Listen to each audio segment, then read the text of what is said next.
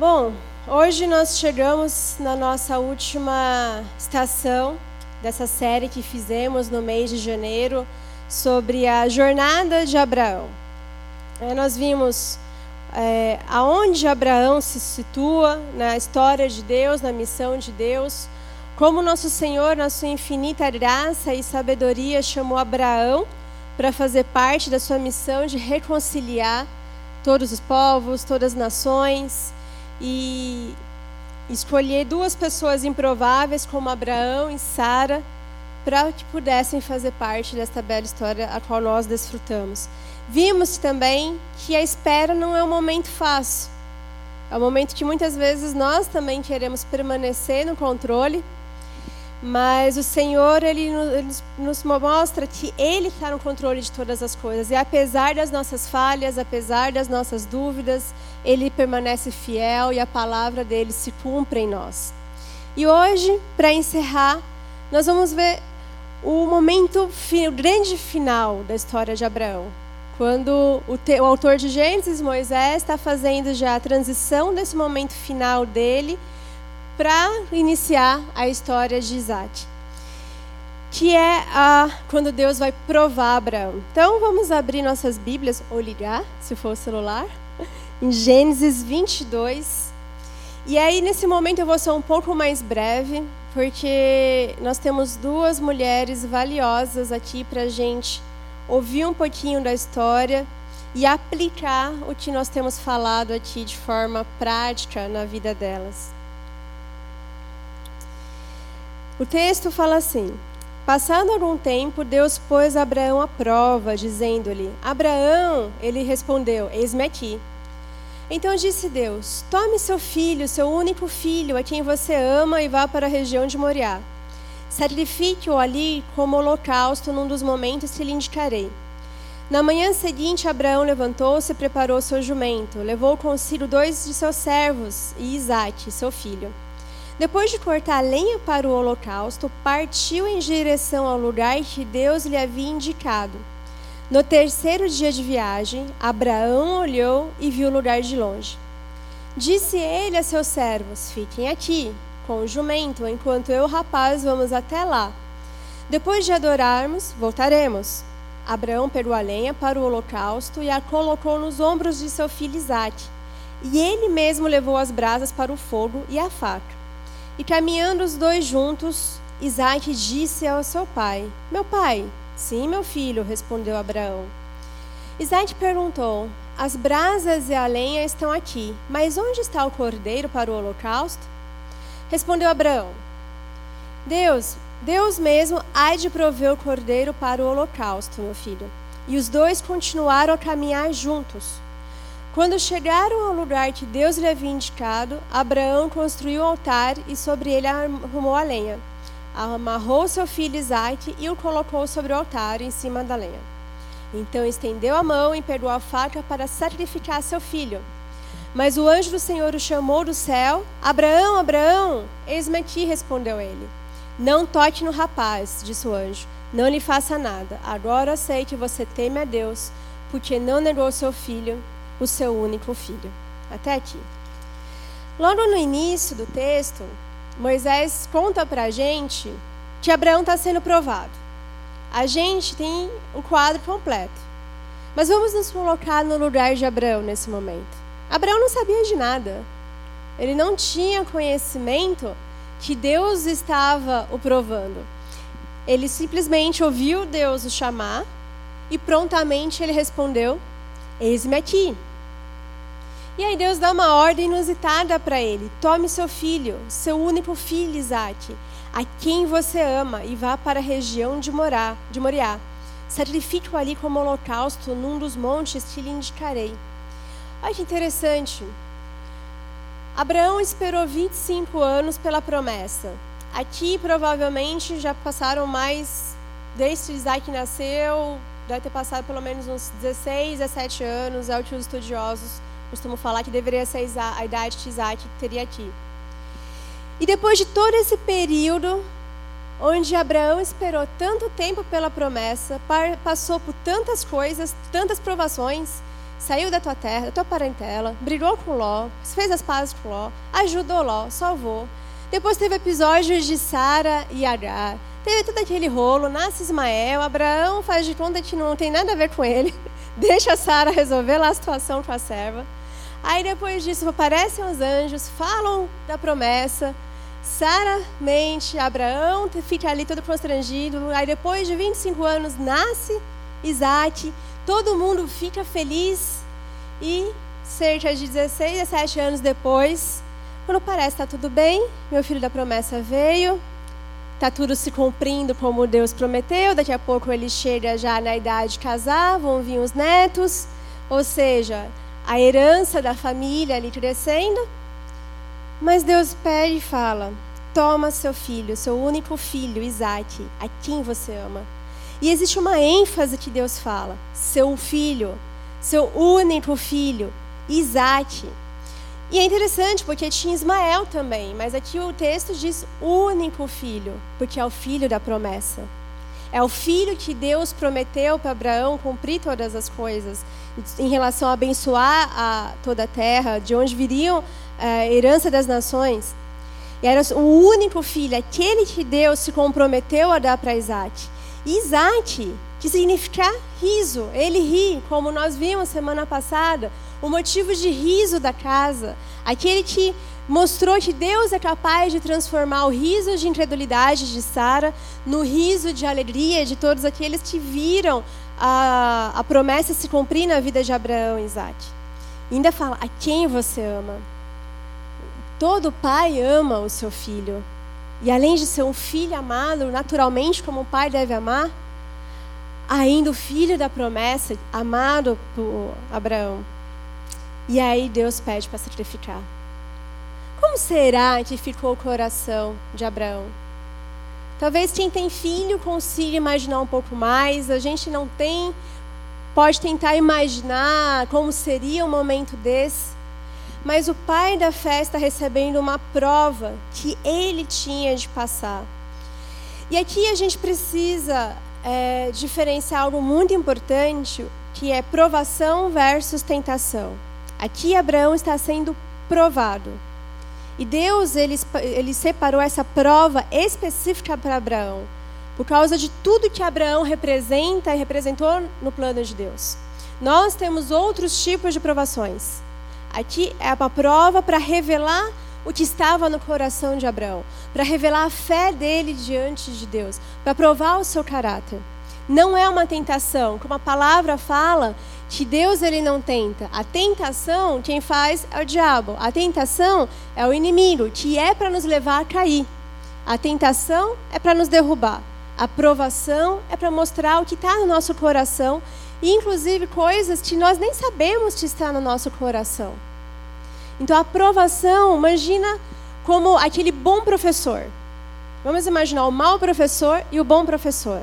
Na escola, a gente tinha aquele professor que parecia que queria que os alunos tirassem nota ruim, que fazia as pegadinhas na prova de propósito para a gente errar as, a resposta. Esse é Satanás, que quer fazer a gente cair, que vem com a armadilha, que vem com a pegadinha, que quer que a gente tire zero mesmo, seja reprovado. Mas a gente tem aquele professor bom, aquele professor que garante o ensino que ele deu para os alunos. Aquele professor que sabe que você pode ir além porque ele te ensinou bem. E que às vezes o aluno está ali inseguro com a matéria, está inseguro de, de fazer o vestibular, então ele vai lá e dá uma prova mais difícil. Ele não dá uma pergunta de múltipla escolha, ele dá aquela pergunta onde você precisa lembrar de toda a matéria que viu o ano inteiro, relacionar com outra e criar toda uma resposta para que você mesmo veja: nossa, eu aprendi. Caramba, eu não tinha pensado nisso, verdade. Olha só, eu sei, eu consigo. Eu vou conseguir então passar pelo no vestibular. Passei aqui, fiz tudo isso, fiz todas as provas, cheguei no exame final.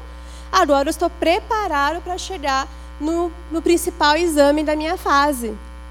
Esse é o bom professor. E esse é Deus em nossas vidas, aquele que ensina aquele que exorta, aquele que corrige, aquele que prova e que na provação dá o livramento, que na provação continua nos ensinando, Então, essa é a diferença de tentação e provação quando Deus nos ensina, quer nos ensinar e revelar algo que está no coração. E aí Abraão vai, e com três dias de viagem, imagina, três dias se passaram Deus, desde que Deus falou com Abraão, três dias remoendo aquela ordem. Três dias com Isaac ali do seu lado, vendo Isaac dormir, acordar, comer. E Abraão não falou para ninguém. Sara não sabia. Eu acredito que ele foi muito sábio não contar para Sara. Conhecendo mulheres, se não mulher, provavelmente Sara não ia deixá-los ir. Eu não deixaria. Então, por isso que eu acho que Abraão não contou para Sara. Os servos não sabiam, nem Isaac sabia, só Abraão sabia.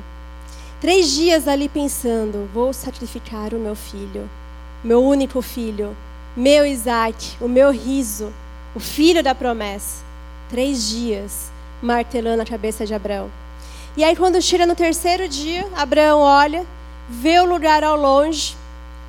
Deus, de alguma forma, deve mostrado para ele ali no Monte Moriá, fala para os servos, para eles ficarem lá esperando que ele e Isaac iam adorar, sacrificar o Senhor e voltar. Isaac vai com ele, bonitinho, quietinho, levando os, o, a lenha nos ombros, ajudando, caminhando.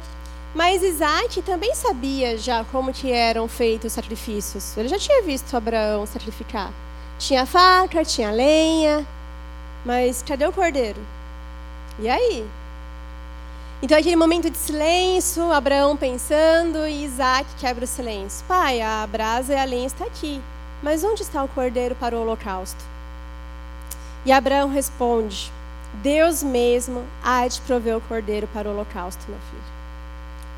Abraão sabia que Deus ia confiar, ia, perdão, ia cumprir. Se Deus prometeu dar um filho que a partir desse filho viriam uma nação, multidões, as quais Abraão não poderia contar com a areia do mar e as estrelas do céu, Deus iria realizar algum milagre. Iria ressuscitar Isaac. O que, que Deus ia fazer? Abraão não sabia por completo. A gente sabe porque nós temos a história inteira. Abraão não tinha. Mas ele confiava em Deus, porque fé não é saber tudo o que vai acontecer. Fé não é ter o plano completo. Fé é confiar que Deus tem o plano completo, que Deus sabe o que vai acontecer no final e que Ele já garantiu tudo que a gente precisa para cumprir com, a, com aquilo que Ele estabeleceu. E aí, quando chega no local que Deus havia indicado, Abraão constrói o altar, arruma a lenha e amarra seu filho Isaac. E coloca sobre o altar em cima da lenha. Aqui é muito interessante a gente pensar em Isaac agora. Isaac estava ali já pensando: cadê o cordeiro? Os estudiosos falam que ele deveria ter entre 16 e 17 anos, então era um rapaz já com força. Abraão já tinha mais de 100 anos, um senhor. E ele permite que o pai o amarre. E ele não era bobo. Se ele já estava imaginando onde estava o cordeiro, Isaac era um rapaz esperto. Se o pai estava amarrando, tinha a faca, as pedras estavam prontas, eu sou o sacrifício. Eu sou o cordeiro, o holocausto. E qual que é a reação de Isaac? Confiar no seu pai. Porque ele teria forças para lutar contra Abraão. Ele teria forças para não permitir ser amarrado. Alguns teólogos ainda acreditam que o próprio Isaac se colocou nas pedras porque Abraão não teria força para colocá-lo pela causa da idade. Isaac também confiou. Nós temos a fé de Abraão, em Deus. E nós temos a fé de Isaac no seu pai e no Deus do seu pai. Ele se sujeitou àquela situação. E no momento em que Abraão vai para pegar e imolar o seu filho, Isaac continua ali. E ambos sabiam o que era um sacrifício de fato. Porque a gente olha, hoje, nós não temos a prática de sacrificar, obviamente, porque o último sacrifício foi Cristo, não precisamos. Mas aqui eles sabiam que para sacrificar um cordeiro, não era só enfiar a faca. Era tinha uma forma correta de cortar. Você tinha que sangrar todo o animal e depois queimar. Então Abraão sabia que ele iria cortar o seu filho, sangrar o seu filho e queimar seu filho.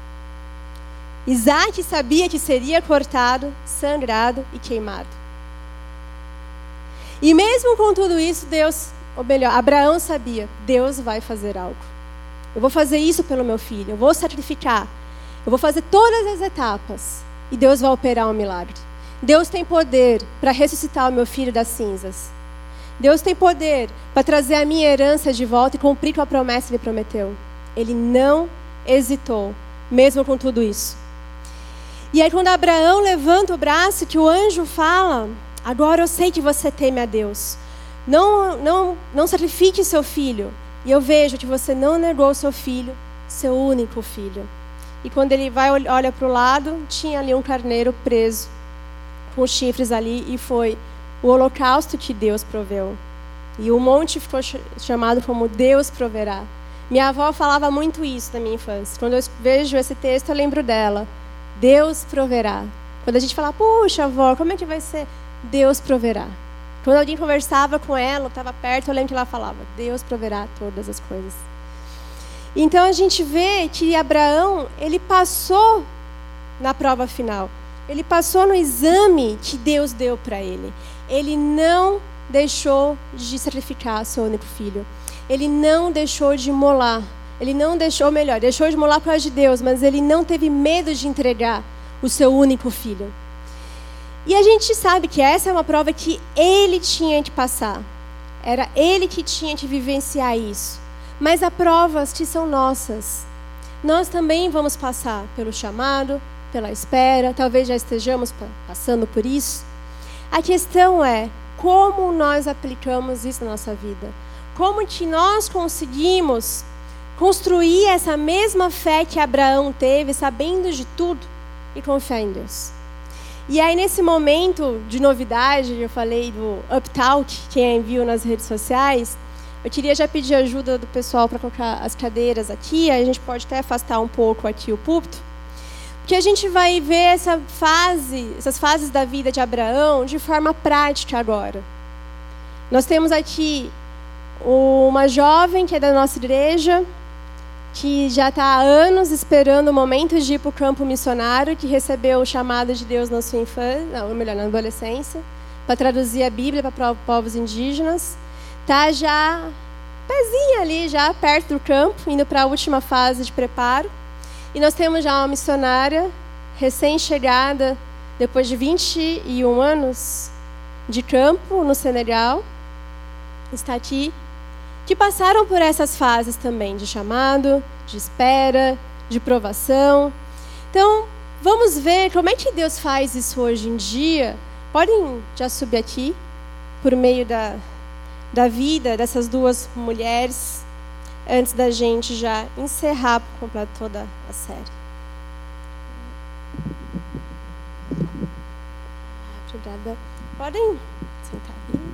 Fica aqui. Aqui pode ser assim. É. Eu fico aqui. Como é a primeira vez que a gente faz isso, no ao vivo tem os improvisos, né? tá bom, pode ficar. Eu fico aqui com vocês. Deixa eu pegar o caderno que tem as perguntas. Por favor. Hum? Deixa melhor a gente mais para frente. Ficar mais pertinho do povo. Pronto, agora dá para ver vocês melhor. Vamos lá. É. Então, aqui à minha esquerda estou com a Gabi, da nossa igreja. Talvez alguns já a conheçam. E aqui à minha direita estou com a Janete, que acabou de chegar no campo missionário. E eu vou pedir já para começar com a Janete, apresentar só um pouquinho, bem rapidinho, o pessoal de conhecer. Sabe quem você é? é boa noite. É, ela já disse, meu nome é Janete. É, eu sou de Minas e servi o Senhor de. Eu cheguei no Senegal no dia 14 de novembro de 2001 e eu retornei ao Brasil dia 15 de novembro de 2022. É, tive três períodos de ministério ali no Senegal, servindo ao povo senegalês, servindo à igreja senegalesa e evangelizando no meio, é, é, evangelizando os povos muçulmanos. E você, Gabi? Bom, boa noite. Graça e paz, eu sou a Gabi. É, tenho 28 anos, estou nesse preparo para ir para o campo, né? Um momento de muitas emoções, com muitas coisas acontecendo, mas crendo que estou cumprindo o propósito do Senhor. Sou daqui da igreja já faz mais de oito anos, trabalho no canal Jovem, agora estava ajudando na igreja do Brooklyn, na IBP do Brooklyn, e estou aqui à disposição. Eu vou começar com você, Gabi. É, me fala um pouquinho um momento da sua vida você entendeu que Deus estava te chamando para traduzir a Bíblia para os povos indígenas? Bom, a minha história ela começou quando eu tinha 15 anos de idade, é, em uma conferência missionária que eu participei. É, eu conheci sobre a tradução da Bíblia. Era algo que eu não fazia ideia, não entendi, não sabia.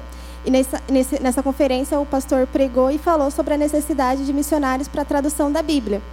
E aquilo me impactou, porque na minha cabeça não precisaria, não teria outras línguas que precisaria da língua da Bíblia traduzida na sua língua. Para mim já estava tudo certo, tudo ok, mas não. No mundo existe mais de 7 mil línguas e mais de 3 mil línguas não têm a Bíblia traduzida na sua própria língua. Né? Então, milhares de pessoas não têm a condição de poder ler e conhecer mais de Deus através da Bíblia. E isso mexeu muito comigo, né? Eu fiquei indignada. Eu falei, como assim, gente? Não é possível. E aonde eu ia, eu queria falar e poder, poder conscientizar as pessoas que precisavam de mais pessoas para trabalhar com tradução da Bíblia. Então, depois dessa conferência, eu comecei a pesquisar sobre, a correr atrás. E aonde eu ia, eu falava para as pessoas: gente, existe uma necessidade de trabalhar com tradução da Bíblia. Existem milhares de pessoas que não podem, em um momento difícil, abrir a Bíblia e ler e, e ouvir o Senhor falando com, com eles. Né? A gente veio aqui hoje para cultuar o Senhor, para ouvir a palavra do Senhor, para ser instruído, e existem milhares de pessoas que não têm essa possibilidade. Né? E isso foi mexendo comigo, e onde eu ia eu falava, falava, falava. Porque a única coisa que eu via que eu podia fazer naquele momento era com, falar para todo mundo, conscientizar que as pessoas precisavam entender isso também. E é, eu também orava sobre isso. Então, eu orava para que Deus levantasse pessoas, para que Deus abençoasse os missionários que já estavam trabalhando com tradução da Bíblia. E em uma das, das minhas orações, é, pedindo para que Deus levantasse mais missionários, ele falou ao meu coração: Ele falou assim, Eu estou levantando você. Só que na, na época eu falei: Imagina, eu, 15 para 16 anos, ia entender, ia imaginar que Deus iria me usar dessa maneira.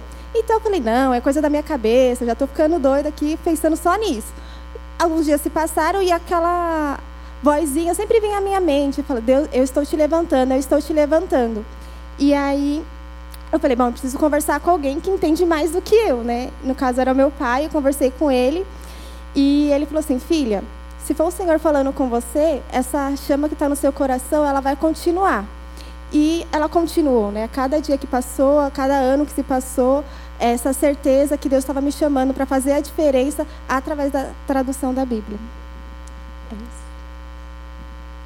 E você teve, durante esse momento do chamado, algum conflito ou foi fácil aceitar? Não, não foi fácil. É, foi bem difícil, porque eu era muito nova. Então, quando eu falei com, os meus, com a minha mãe, por exemplo, com os meus pais, não, você é muito nova é, tem certeza disso, vamos fazer outras coisas na igreja, continua servindo na igreja. Tinha conflitos comigo também, porque estava 15, 16 anos, então, tipo, ah, o que você vai fazer na faculdade? Qual que vai ser seus planos, sua carreira? Então, tudo isso foi bastante, foram bastante conflitos e perguntas que eu tinha, né? Mas, ao mesmo tempo, vinha a paz toda vez que eu, que eu é, pesquisava, eu procurava algo sobre tradução. Então, por mais que tinha a questão da sociedade, a questão de tudo que se envolve ser uma, uma, uma pessoa, tinha também essa paz e a certeza que o Senhor estava me direcionando para isso. Então, na minha cabeça era assim: eu vou trabalhar com tradução, então eu vou procurar tudo que eu posso de tradução. Tentei fazer letras na USP, tentei fazer letras na IFMU, tudo que eu podia fazer que me direcionava para a minha área ministerial, eu tentava fazer. E aí, às vezes por exemplo, na faculdade de, de, letras que eu não consegui terminar, então tipo veio uma frustração, um conflito. Será que era isso mesmo? Será que Deus estava direcionando? Mas ao mesmo tempo Deus vinha com uma paz e de, mostrava um outro caminho. Então teve diversos diversas situações. E no seu caso, Janete, foi parecido na? Como que foi a sua chamada? Bom, eh, eu nasci em um lar ah, católico, minha família era extremamente católica. Eh, alguém falou de Jesus para mim, eu tinha 12 anos. E hum, eu pude aceitar Jesus, entregar minha vida para Jesus somente quando eu tinha 18 anos. É, mas mesmo antes de aceitar Jesus, Deus usou uma pessoa que não me conhecia, foi trabalhar. Eu sou de Minas Gerais, bem do interior, do Vale de Jequitinhonha, uma cidade chamada Jacinto. E aquele homem foi trabalhar com plantação de igrejas lá. Ele me viu a primeira vez, ele entregou uma mensagem profética para mim, é, falando que Deus tinha me escolhido para ser missionária. Então, assim, eu aceitei Jesus ah, depois de alguns dias mas já sabendo que Deus tinha me escolhido, como ele tinha usado aquele homem para falar comigo, desde o ventre da minha mãe para ser missionária. E aí, nos meus, desde os meus primeiros passos com o Senhor, é, eu me envolvi com, muito com a, com a igrejinha que estava começando, era uma igreja que estava realmente começando, e aí, sempre visando, buscando Deus, orando, e Deus continuou confirmando através da palavra, através de sonhos, é, pessoa, com, através de palavras proféticas também. Então Deus continuou confirmando no meu coração que Ele tinha me chamado realmente para ser missionária. Mesmo que eu não via o quadro todo, eu não sabia onde, nem como isso ia acontecer, mas eu tinha aquela convicção que o Senhor tinha me chamado para ser, para servi-lo na obra missionária. Quando foi que Deus mostrou o campo que você ia servir?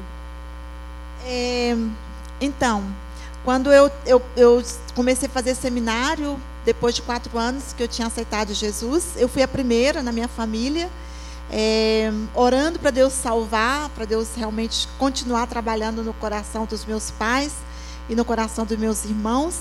E eu comecei a fazer seminário. E e quando eu estava no primeiro ano de seminário, eu vivi um conflito muito grande. Foi realmente uma prova muito grande para mim, que eu comecei a olhar, olhar a Janete, olhar a incapacidade de Janete, olhar toda, tudo que parecia é, é, que eram obstáculos, todos os obstáculos inimagináveis, né? Eu podia imaginar e ver. E eu comecei a questionar realmente se Deus tinha me chamado para ser missionária. E aí o Senhor, ele falou comigo através de um sonho, através da mensagem, na, em 1 Coríntios capítulo 1, a partir do versículo 26. E aí o Senhor confirmou para mim, me mostrou no sonho, eu no meio de africanos. É, eu na época não sabia que eram africanos, aí eu fiquei assim, é onde que o Senhor vai me levar? E, e aí, naquela semana, eu tirei um tempo mais para orar, para buscar o Senhor e pedi ao Senhor confirmação onde que ele estaria me levando. Então, em 91, pela primeira vez, eu entendi que Deus iria me levar para um país africano.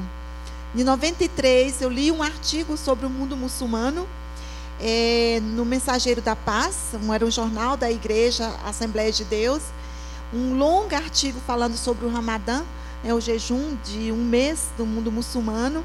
E eu fiquei extremamente impactada, porque eu nunca tinha ouvido falar de muçulmanos. É, então, assim, naquela época a gente não tinha tantas informações como a gente tem hoje. Então, eu fiquei muito impactada com tudo que eu vi, que eu li. E eu comecei a buscar muito mais informações, comecei a, a orar mais especificamente é, pelos muçulmanos. E comecei também a mobilizar pessoas para a intercessão. E quando foi em 98, através de um pastor, um líder meu, ele, como ele fui apresentada para ele, era o pastor presidente na época, pelo meu pastor local, e aí ele falou comigo do Senegal. Eu já sabia sobre o Senegal, já conhecia sobre o Senegal, porque eu orava pelos pais da janela 1040, e Senegal estava ali naquela faixinha, né, entre os países menos evangelizados do mundo. E, e aí, quando ele sugeriu, da, falou da necessidade do Senegal, eu comecei a orar especificamente, buscando de Deus confirmação se seria realmente no Senegal. E depois, isso foi em 98, 99 eu fui para a missão. a AMEN, a missão a UEC, e 2001 eu cheguei no Senegal.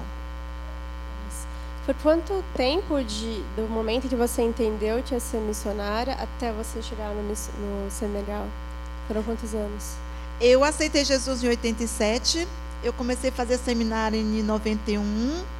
Ah, 93, ah, Deus me despertou para o mundo muçulmano. Eu comecei a orar especificamente para o mundo muçulmano.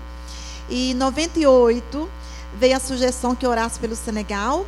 99 eu já fui para a missão, já com meus olhos bem voltados para o Senegal. E 2001 eu cheguei no Senegal. Tem que fazer as contas, gente. 87 para 2001, tinha de exatas aqui, eu sou de humanas. 14, obrigada. Foram 14 anos. 14 anos. ok. É, matemática aqui passou longe. obrigada. 14 anos de espera, então. 14 anos de espera. O senhor é quase isso também, não é? São 13 anos de espera. Contando mais esse vai ser 14 também. Também então, ainda 14? tô em preparo, né? Ah, e a espera, aí eu queria. Eu já vou fazer o bate-volta, vou voltar aqui então você. A espera esses 14 anos, como tem sido? Tem sido deitada eternamente, berço esplêndido. já estou já tô esperando, vou ficar sentada, né? Até o momento de ir. Ou aparecer alguém chamado pastor Almeida, que está ali e arrancou o teu couro. É que ele é o pastor dos vocacionados, para quem não conhece, ele tem a fama de arrancar o couro. No bom sentido, é claro. Né? Bom, não, eu não fiquei deitada eternamente o beijo esplêndido. É, eu entendi que antes de Deus me chamar especificamente para trabalhar com tradução da Bíblia, Ele me chamou para servir a Ele. Então, eu servi ao Senhor, né?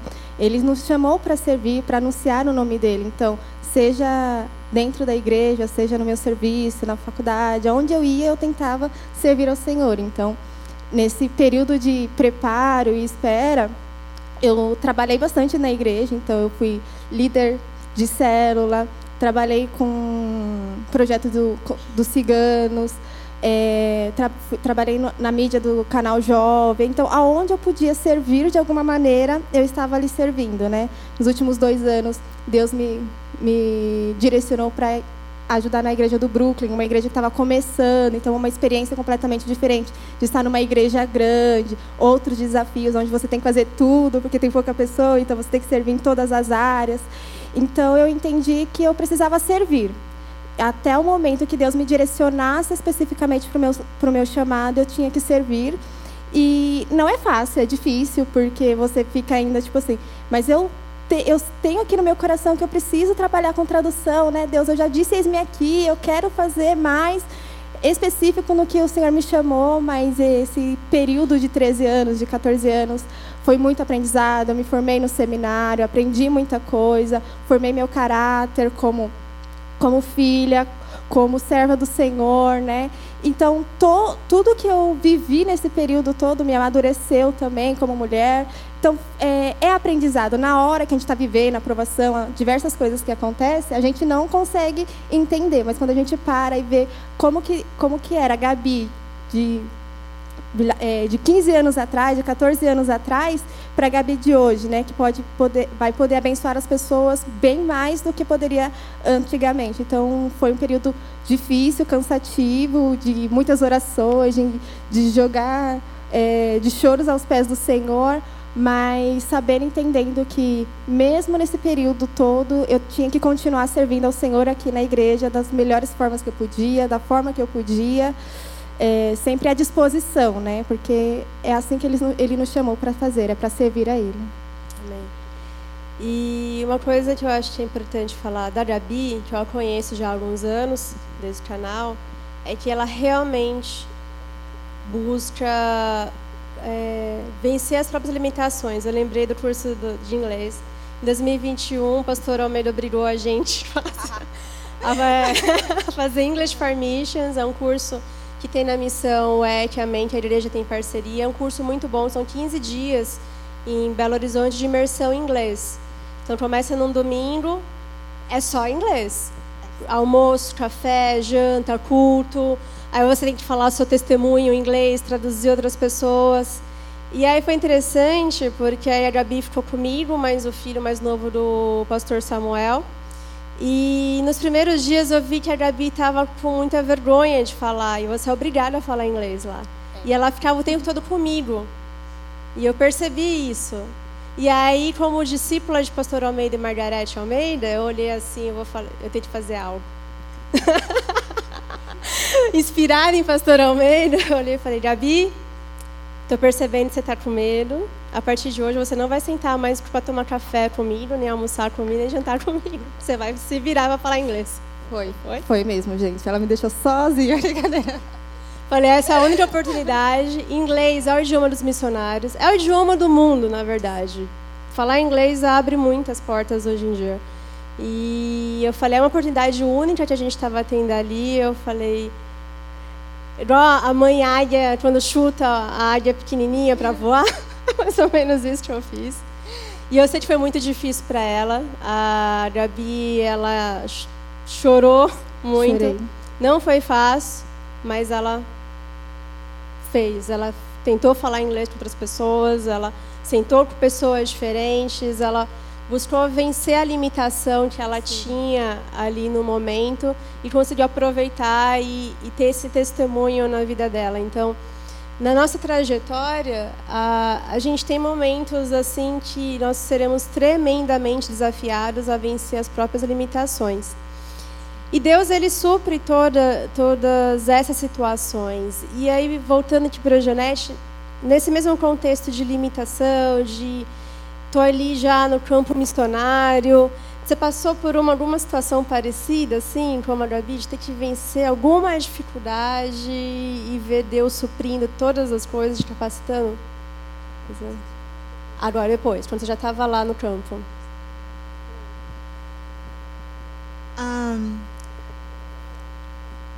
eu estou pensando em qual situação. ok, très bien. Très bien, très bien um, o desafio das línguas. É, eu cheguei no Senegal, eu não tinha nem inglês e nem francês e nem o wolof. Aujourd'hui, je parle français. Man may arte wolof tam. E I learn some English.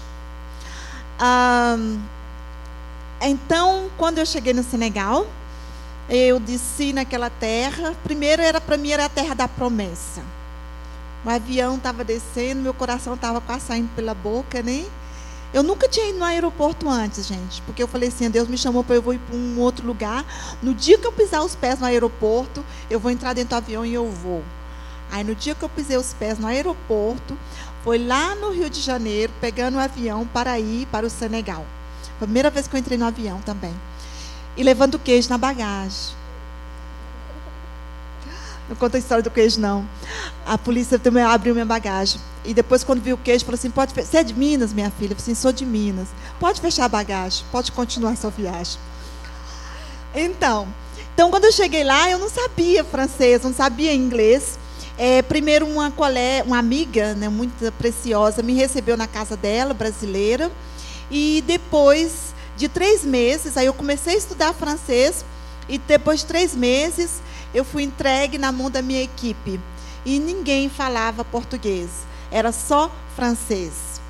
E eu lembro assim que para falar francês e eu tinha necessidade, eu estava morrendo de saudade do Brasil, morrendo, morrendo, literalmente de saudade do Brasil, de tudo. E aí eu lembro que uma vez eu estava à noite, eu estava chorando de saudade. E aí eu lembrei do texto de Filipenses, capítulo 2, né? Aquele texto maravilhoso de Filipenses. Aí eu falei assim: Ah, Jesus, agora eu entendo. O Senhor deve ter sentido muita saudade do céu. Porque eu sinto tanta saudade do Brasil, e agora eu acho que eu entendo um pouquinho o que o Senhor fez. É claro que nem que se compara ao que o Senhor fez, porque o Senhor deixou o céu, eu deixei só o Brasil. Né? Então eu pude entender. E, e, aquela, e, eu, e era obrigada a falar francês. E tinha uma colega, né, uma amiga inglesa, colega inglesa, e à tardezinha ela gostava de sair comigo. E ela conversava comigo em francês. E ela tinha paciência de deixar eu falar e me escutar, ainda deixar eu chorar, porque eu estava com saudade do Brasil. Então, assim, estudar línguas é um grande desafio, mas não impossível. E olha, gente, eu gostaria de dizer para vocês, às vezes nós brasileiros, muitos brasileiros, agora está muito diferente, mas na minha geração, é, da minha geração, o povo quase não estudava língua, não. E eu não sei por que passa na cabeça do povo brasileiro que a gente pensa que a gente não vai aprender uma língua. E sabia que são poucas as pessoas que não têm, que têm dificuldade realmente de estudar, de aprender uma língua. Nós somos dotados de uma capacidade incrível de aprender uma, uma outra língua. E eu experimentei isso aprendendo francês, depois aprendi um pouco de inglês e eu aprendi por último o Wolof. E eu falo essas três línguas.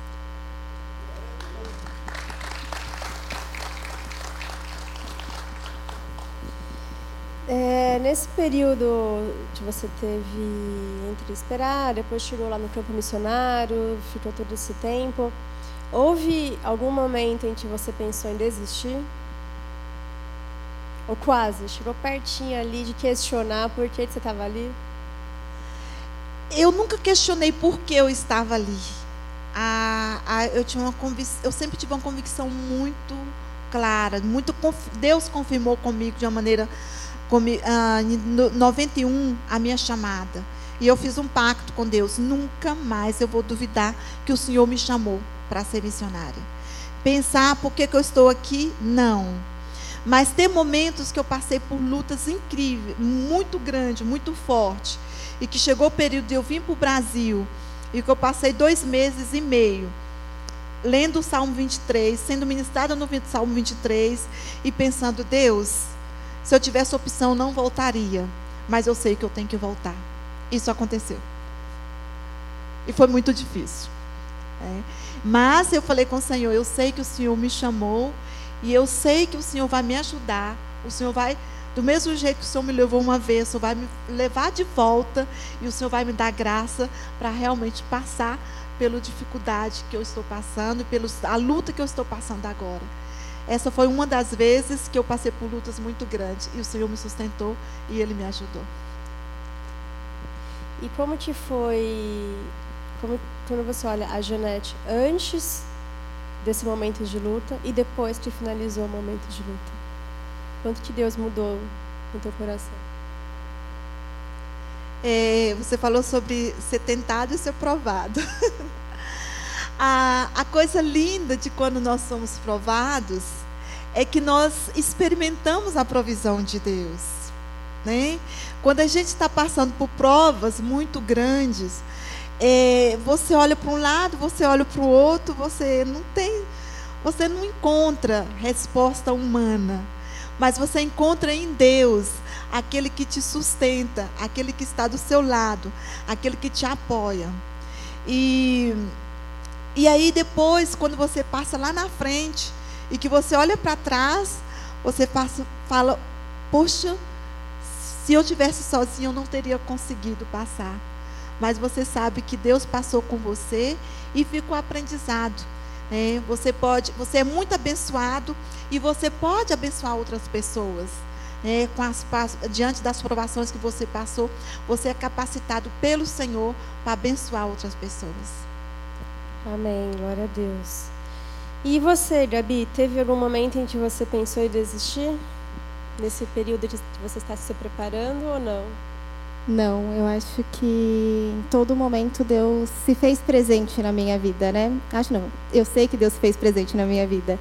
É, eu tenho uma amiga que ela falava assim: Ah, eu não sei como você consegue ficar tanto tempo esperando. Eu já estava toda agoniada, minha ansiedade já estava mil, que não sei o quê. Mas quando a gente sabe que o propósito não é da Gabi, o propósito é o do Senhor, né? É, o, é a obra do Senhor, é para o reino do Senhor. Eu só estou à disposição dele. Então, no momento que ele preparasse, no momento certo, ele ia direcionar todas as coisas. Então, o meu coração estava em paz porque era obra do Senhor, era ele que ia direcionar, era ele que ia conduzir cada, cada coisa. Então, em nenhum momento eu tive não é isso, ou Deus que não, não me chamou para isso, ou pensei em desistir, ou qualquer coisa. Eu sempre tinha assim na minha mente: o Senhor me chamou para isso. Ele vai preparar. Pode ser daqui a dois dias, pode ser daqui 10 anos, 20 anos, mas eu sei que ele me chamou para cumprir essa, essa tarefa. Amém. É, nesse período que você tem se preparado, estudado, é, houve, assim, semelhante ao da Janete, um, algum período de provação que foi mais intenso? Você falou, nossa, depois dessa eu encaro qualquer coisa. Teve várias situações. É, uma das coisas que aconteceu comigo foi, por exemplo, que quando eu entrei no seminário, foi um, um período maior, assim, de, de preparo, de estudo, e logo após que eu entrei no seminário, eu fiquei desempregada. Então, entrei no seminário, estava super feliz, alegre, e aí fui, fui demitida. Então, como sustentar tanto é, o meu curso, ajudar dentro de casa. E foi um período de muito cuidado do Senhor, porque foram quatro anos. Desses quatro anos, três anos eu passei desempregada. Então, tinha dias que era contando as moedinhas para pagar a passagem mas Deus jamais deixou atrasar uma parcela do meu curso.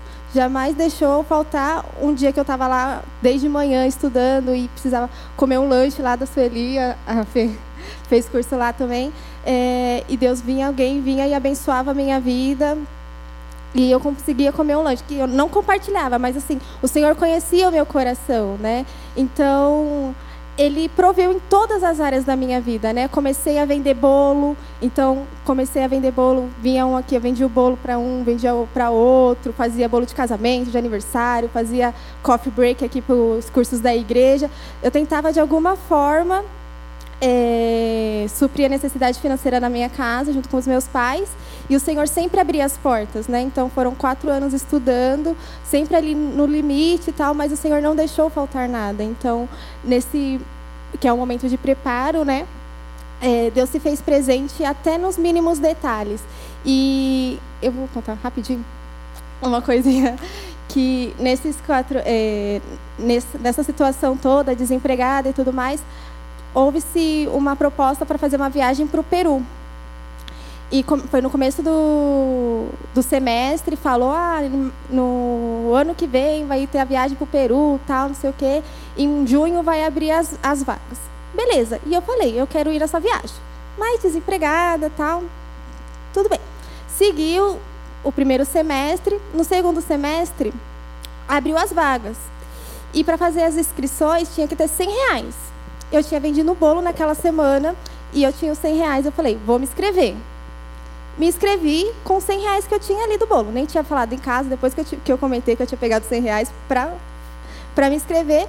Só que assim, existia mais dois mil e pouco para poder continuar fazendo essa viagem. E eu não tinha esses dois mil e pouco.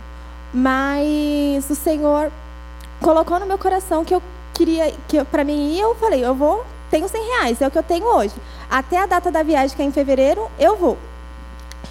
Irmãos, naquele semestre eu não vendi um bolo, não fiz um coffee break, não, não, não deu, não deu, não vendi nada.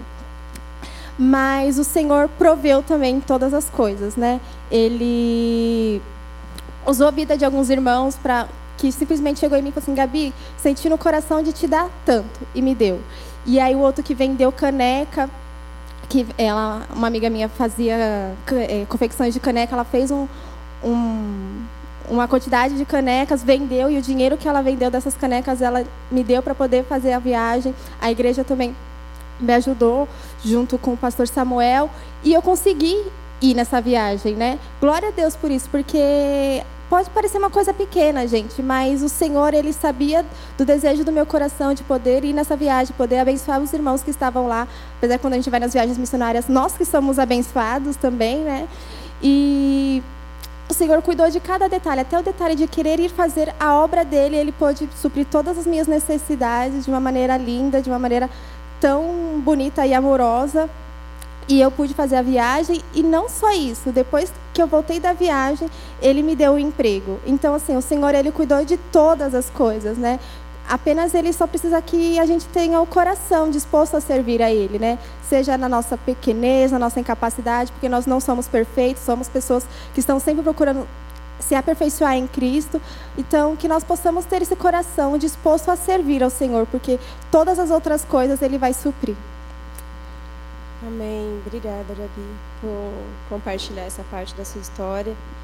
E já indo para uma parte final, é, Janete, queria te perguntar assim, houve alguma situação, alguma coisa que Deus te falou no começo que você não entendeu e que só fez sentido quando você estava já no campo missionário?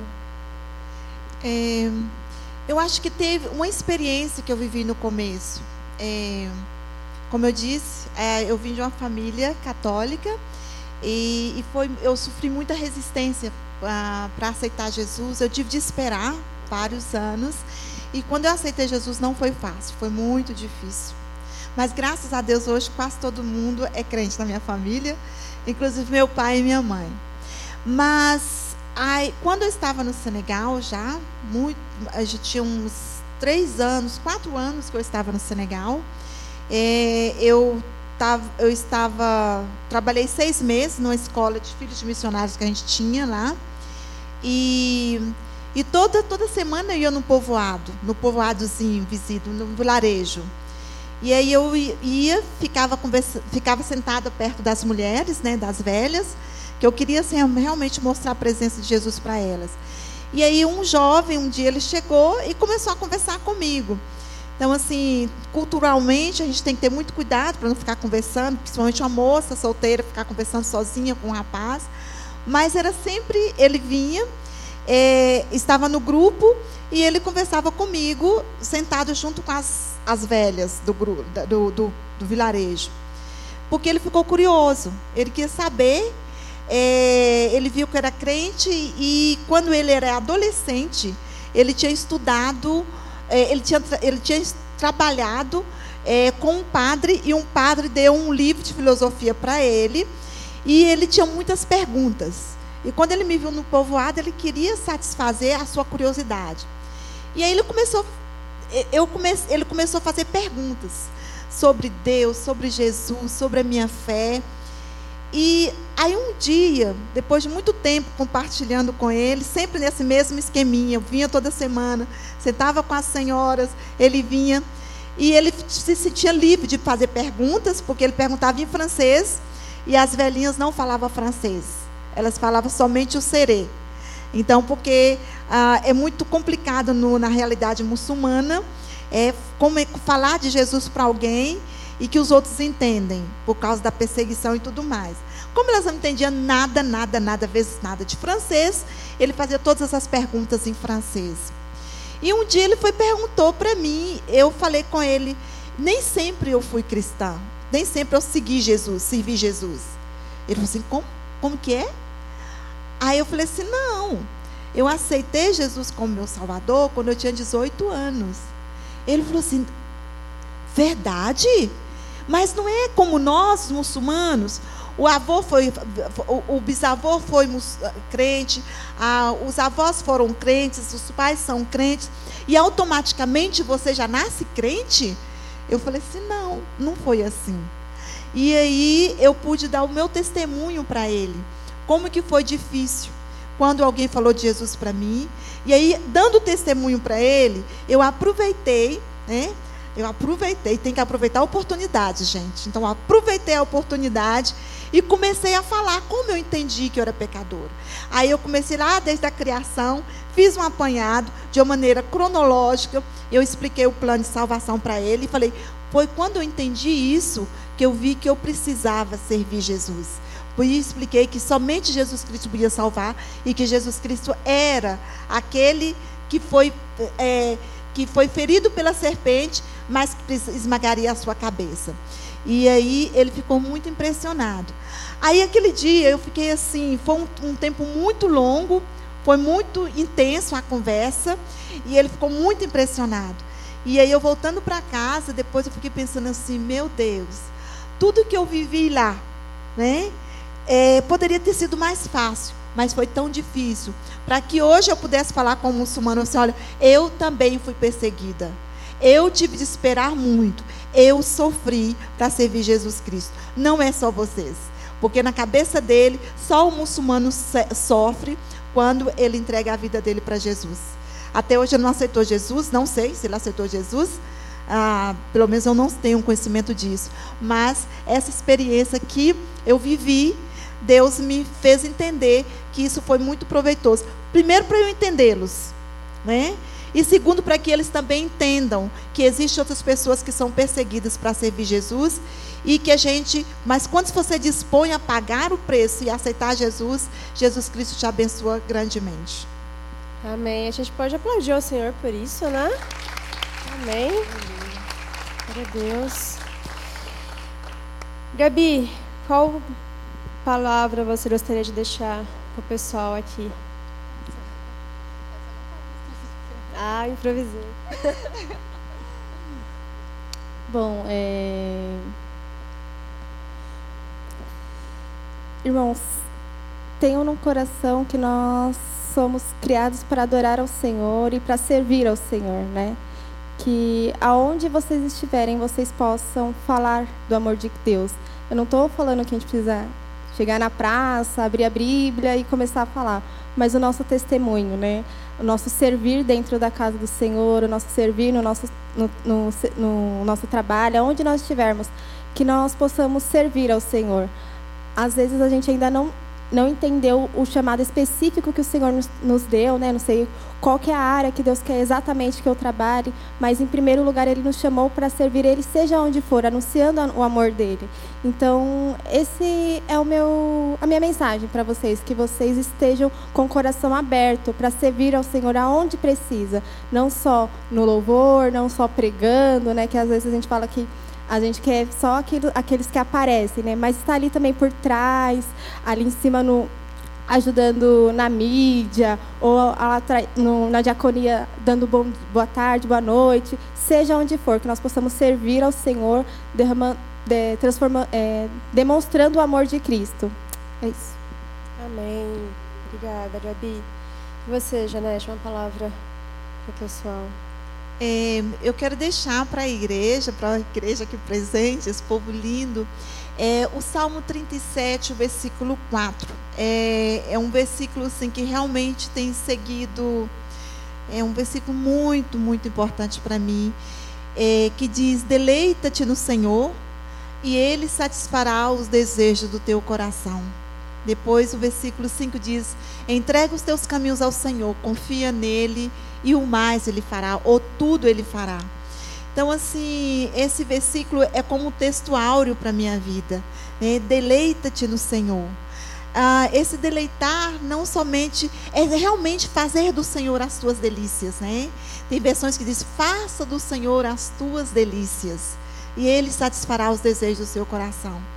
É, existe momentos, existiu momentos na minha vida, existem momentos na minha vida Sempre foi muito fácil é realmente me deleitar no Senhor. Mas teve momentos que nem sempre que não foram não foi fácil isso, porque é, porque tinha muitos desejos no meu coração que não era realmente aquilo que o Senhor tinha. E aí eu sempre esse versículo me volta, eu assim, eu tenho eu, Senhor, é me deleitando em ti que eu vou ter os teus desejos. E se eu me deleitando em ti, eu tenho os teus desejos, eu estou fazendo com que seja possível que o Senhor os realize. Então, eu gostaria de deixar dessa pequena meditação para vocês. Né? Deleita-te nele. Faça dele as suas delícias. E você vai desejar aquilo que ele deseja. E desejando aquilo que deseja, é muito mais fácil cumprir os desejos do seu coração. É que Deus abençoe. Amém. Glória a Deus. Muito obrigada pelo que vocês compartilharam. Nós vamos orar por vocês. Mas antes, eu quero fazer um, uma consolidação do que a gente conversou da série, somando aos dois testemunhos da Gabi e da Janete, com também o que nós vimos hoje, algo que eu acredito que é importante a gente ter em mente. Ah, quando a gente olha para esse momento do sacrifício de Isaac, e, e, de Abraão, a prova que Deus está colocando Abraão e ouvindo a história delas, existe algo muito importante que é o que nos traz a convicção e o que nos faz batalhar até o fim, que é Jesus Cristo. Nós temos a confiança em Deus de tudo que Ele promete, que Ele cumpre e provê, como elas comentaram, compartilharam com a gente. Mas Abraão, ele não tinha a história total. Aqui ele não sabia ainda da pessoa de Jesus Cristo. E ele não sabia que o que ele estava fazendo já apontava para Jesus Cristo. Que isso é o que eu acho incrível na Bíblia, que uma história, ela não é só sobre aquela história especificamente. Aqui nesse texto não é só sobre Abraão e só sobre Isaac. É sobre Jesus Cristo e Deus. Porque aqui quando fala Deus chama Abraão e ele fala: Eis-me aqui, e ele fala: Toma seu filho, seu único filho. Jesus era o único filho de Deus. Quando ele vai caminhando ali, são três dias de caminhada até chegar no Monte Moriá. Foram três dias da morte de Jesus até a ressurreição, em que a palavra fala que ele desceu até o fundo. E Abraão teve o seu momento de ir até o fundo ali sem saber. E aí eu vou sacrificar meu filho, mas como é que vai ser? E é tão bela a Bíblia que não foi um monte qualquer, não foi um lugar. Ah, Deus escolheu um local aleatório. Os estudiosos falam que esse monte, a região ali onde é, Abraão foi, em Jerusalém, possivelmente é o mesmo local onde Cristo foi crucificado aonde Isaac foi levado, aonde Abraão levou seu filho, seu único filho, foi a mesma região onde Deus entregou seu, seu filho e seu único filho. Assim como Isaac obedeceu e confiou no seu pai, Jesus também obedeceu. Quando Jesus está ali no momento final do Getsemane, que ele está chorando, que ele está ali na sua angústia, transpirando sangue, qual é a oração dele? Pai, afasta de mim este cálice, se possível. Mas não seja feita a minha vontade, seja feita a sua vontade. Assim como Isaac permitiu ser amarrado por Abraão, confiando no seu pai, Jesus Cristo permitiu ser levado como um cordeiro que é entregue ao, ao matador. Em silêncio, ele ouviu acusações das quais ele não cometeu nenhum erro. E a grande diferença do texto é que Isaac não é sacrificado. Abraão não negou o seu filho, mas Deus não permitiu que ele sacrificasse de fato o filho, até porque Deus não concordava com o sacrifício de pessoas. Mas ali Deus estava provando o coração de Abraão e proveu o sacrifício.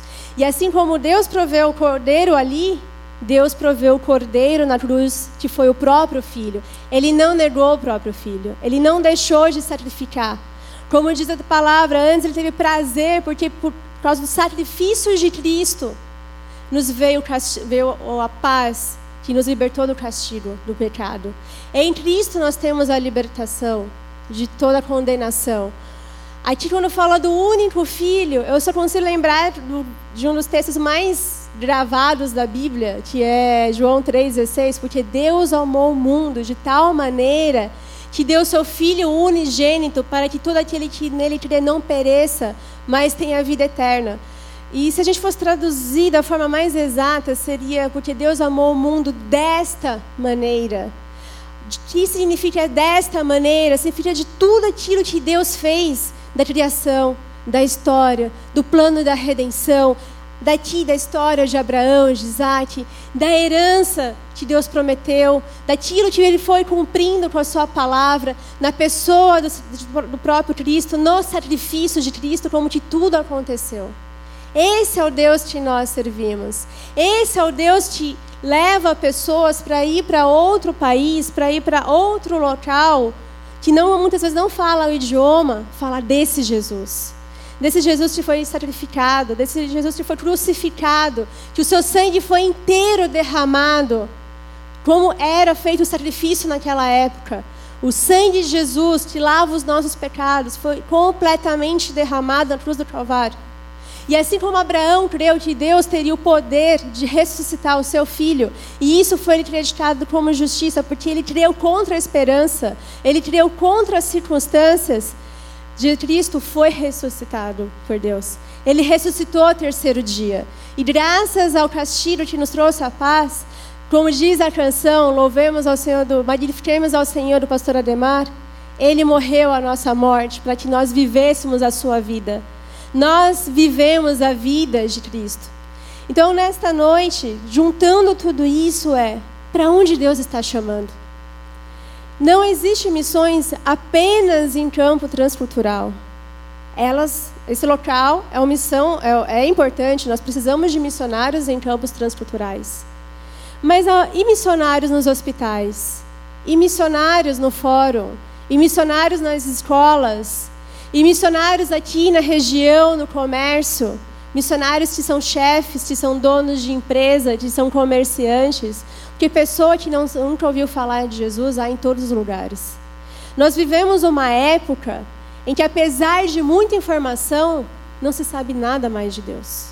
Como se a gente tivesse voltado para os tempos dos bárbaros, quase. Ah, o cristianismo é uma filosofia, talvez. Alguma coisa. Ah, Jesus é um profeta. Não entendem o que, que ele fez a profundidade disso. E hoje, inclusive, é mais fácil ir para um campo missionário transcultural pela profissão do que ter apenas o curso de, de teologia. É muito mais fácil ir como advogado, ir como médico, enfermeiro, psicólogo, como TI, por exemplo, que é uma área que está crescendo cada vez mais, do que ter só a formação teológica. Hoje, uma formação profissional mais a teológica abre muitas portas para o campo missionário. Então, para onde Deus vai levar? O que, que Ele está fazendo arder no coração? Assim como Ele proveu a história de cada uma, assim como Ele proveu em Abraão, Ele provê a história de vocês, Ele provê a minha história. O ponto é, assim como Abraão foi, assim como a gente vê que ele prontamente disse: Eis-me aqui, essa é a pergunta que nós temos que responder para Deus.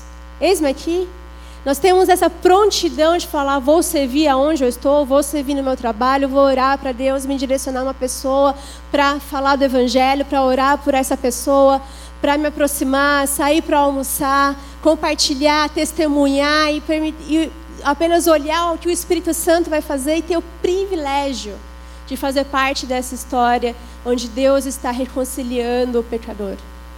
Como diz a Bíblia, tem festa no céu quando uma pessoa aceita Cristo, vem para Cristo.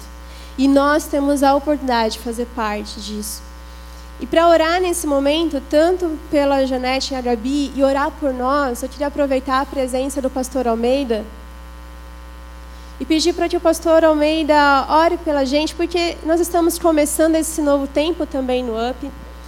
Acredito que há muitos jovens aí da nossa geração precisando ouvir essa palavra, que nós também podemos fazer algo, que nós podemos levar e trazer para cá, para que a gente possa ver esses bancos cheios, não para cumprir uma meta de quantidade. Deus não se preocupa com quantidade. Mas se pessoas possam ter suas vidas transformadas por esse Jesus Cristo, por esse Deus que fez um sacrifício tão profundo, tão intenso, para que nós fôssemos libertos da condenação eterna e tivéssemos a esperança de habitar com Cristo. Amém? Vamos nos colocar de pé. Glória a Deus. Quem sabe o Espírito Santo tocou na sua vida nesta noite e falou algo com você. Hoje à tarde eu atendi um casal e atendi um rapaz. E esse casal, um casal muito jovem, eles estão com o coração ardendo de vontade de fazer a obra de Deus, de servir ao Senhor. E eles me responderam assim: Pastor, não importa onde, nós estamos dispostos a ir. Tem uma música, acredito que Silvana conhece, que é Tudo entregarei. Tudo, ó Cristo, a ti entrego. E eu queria que você pensasse nessa noite no testemunho destas duas meninas. Aliás, das três, né? Fernanda também incluída aqui. Há 13 anos atrás, mais ou menos, eu estava iniciando o AP aqui na igreja. Fizemos a primeira reunião e hoje ver esse ministério crescendo é um privilégio disso. E eu queria te desafiar nessa noite a se colocar à disposição do Senhor. A se colocar à disposição do Senhor. Talvez você já pensou assim: ah, meu tempo passou. Ou talvez você também tem medo. Como muitos têm medo. E hoje, dando a palavra para estas pessoas, eu vou dar a mesma palavra para você. Você não precisa ter medo, sabe por quê? Porque o Deus que chama, ele capacita, ele supre. Margarete, eu e Milana experimentamos isso ao longo da nossa vida. E tem um texto da Bíblia quando Jesus pergunta para os discípulos: porventura lhes faltou alguma coisa? E ele responde assim: nada. E eu posso responder isso para o Senhor. Nada nos faltou durante esses 36 anos de ministério. Nada. Aliás, Deus cuidou da gente até com caprichos, mimos. Milana teve coisas que filhos de dos meus parentes nenhum tiveram. Deus foi muito caprichoso conosco. Então deixa eu te dizer uma coisa. Não fica se apegando a coisinhas. Ah, eu tenho um trabalho, um emprego tão precioso. Eu vou te dizer, não tem emprego mais precioso do que servir ao Senhor. Ah, mas eu preciso de um lugar seguro o lugar mais seguro e melhor para você estar é no centro da vontade de Deus. Você pode estar lá nos Alpes Suíços. Que lugar tão bonito, né, Fernanda? Fernanda foi, conheceu, eu tive o privilégio. Lindo. Mas se lá não for o centro da vontade de Deus, lá se transformará em inferno. se coloque à disposição do Senhor para estar no centro da vontade dEle. E eu quero orar nesta noite com você. Se a mensagem tocou em você e se você quer responder ao Senhor assim, eis-me aqui. Isaías capítulo 6 ele diz assim: A quem enviarei quem há de ir por nós? Ele só precisa de uma coisa: eis-me aqui. A partir do momento que eu respondo, eis-me aqui, o restante ele faz. A partir do momento que você responder, eis-me aqui, é só você agendar lá na secretaria da igreja com a Jaqueline e nós vamos ter uma conversa. Eu não sei como você vai sair daquela sala. Alguns vão e saem de lá e nada acontece, a vida deles continua do mesmo jeito. Outros, né, Gabi?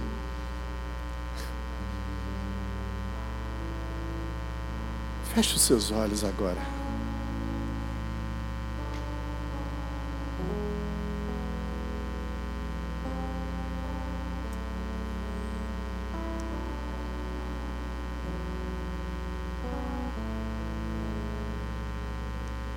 A quem enviarei e quem há de ir por nós? Qual é a sua resposta para o Senhor?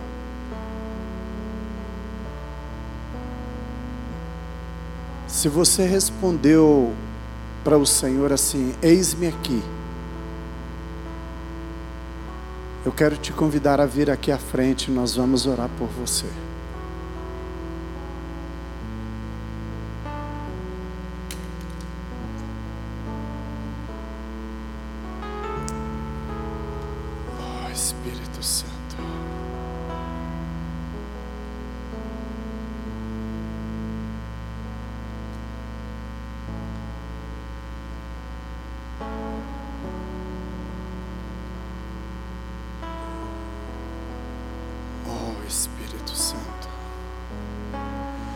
Tu és o Deus que revela.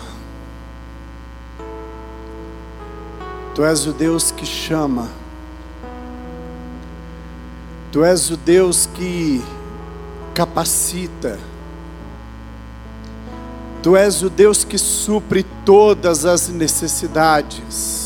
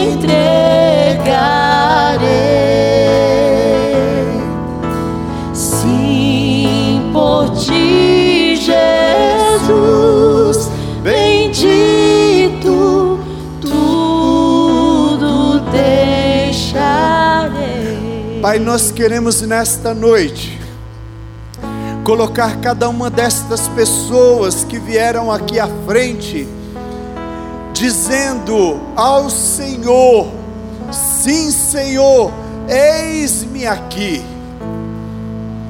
Pai, segundo a tua palavra, o Senhor chama para seguir, o Senhor supre cada uma das necessidades e nós queremos, ó Deus, pedir que o Senhor, a partir daqui, comece a mudar a história destas pessoas. Pai, que eles possam ser direcionados pelo Senhor, direcionados pelo Teu Espírito Santo a seguir aquilo que o Senhor tem proposto para a vida deles. Pai, em nome de Jesus, que nós abençoamos cada uma destas pessoas aqui, Pai, para que eles possam entregar tudo aos teus pés. É em nome de Jesus que oramos. Amém. Vocês que vieram aqui à frente, eu quero que vocês depois marquem um bate-papo comigo. Tá bom? Se tiver coragem. Se não tiver coragem, não vá conversar comigo. Amém? Deus abençoe. Eu queria pedir que a Janete fizesse uma oração em Wolof. Vocês querem ouvir?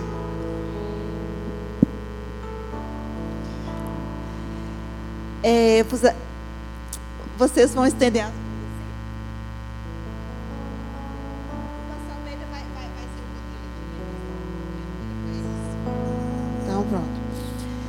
yala sunyu borom jerejef puba idarte tei tei bi yo nyo na aknyun fi ti plas bi watan na aknyun uh, lal nu sunyu hol uh, watana aknit yep mungkin fi.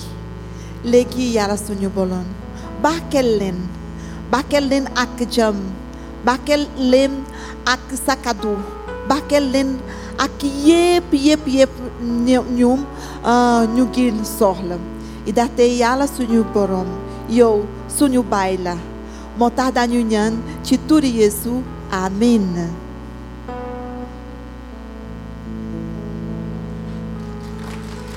E ela na lenda e ela baquel chituri yesu. Que Deus os abençoe em nome de Jesus. Amém, obrigada. Gostaram desse momento diferente? Podemos repetir? Amém, glória a Deus. Queridos, não se esqueçam, final de semana, cultos de domingo, pra, tem para todos os horários, todos os gostos, 8 da manhã, 10 e meia, 17 e 19 e 30. No mês de fevereiro é o mês do Desperta, né? Vai ser um período de carnaval, que começa na sexta, aqui no UP, dia 17. Todo mundo aqui, espero vê-los. E como é o mês do Desperta, no mês de fevereiro nós vamos ter aqui no UP também o pré-desperta. Nós, ah, ó, amém, crente, glória a Deus. Nós vamos iniciar já aqui, já esquentar para o desperta, que eu sei que Deus vai ministrar em nossos corações. Vamos ter o pastor, o pastor Samuel pregando.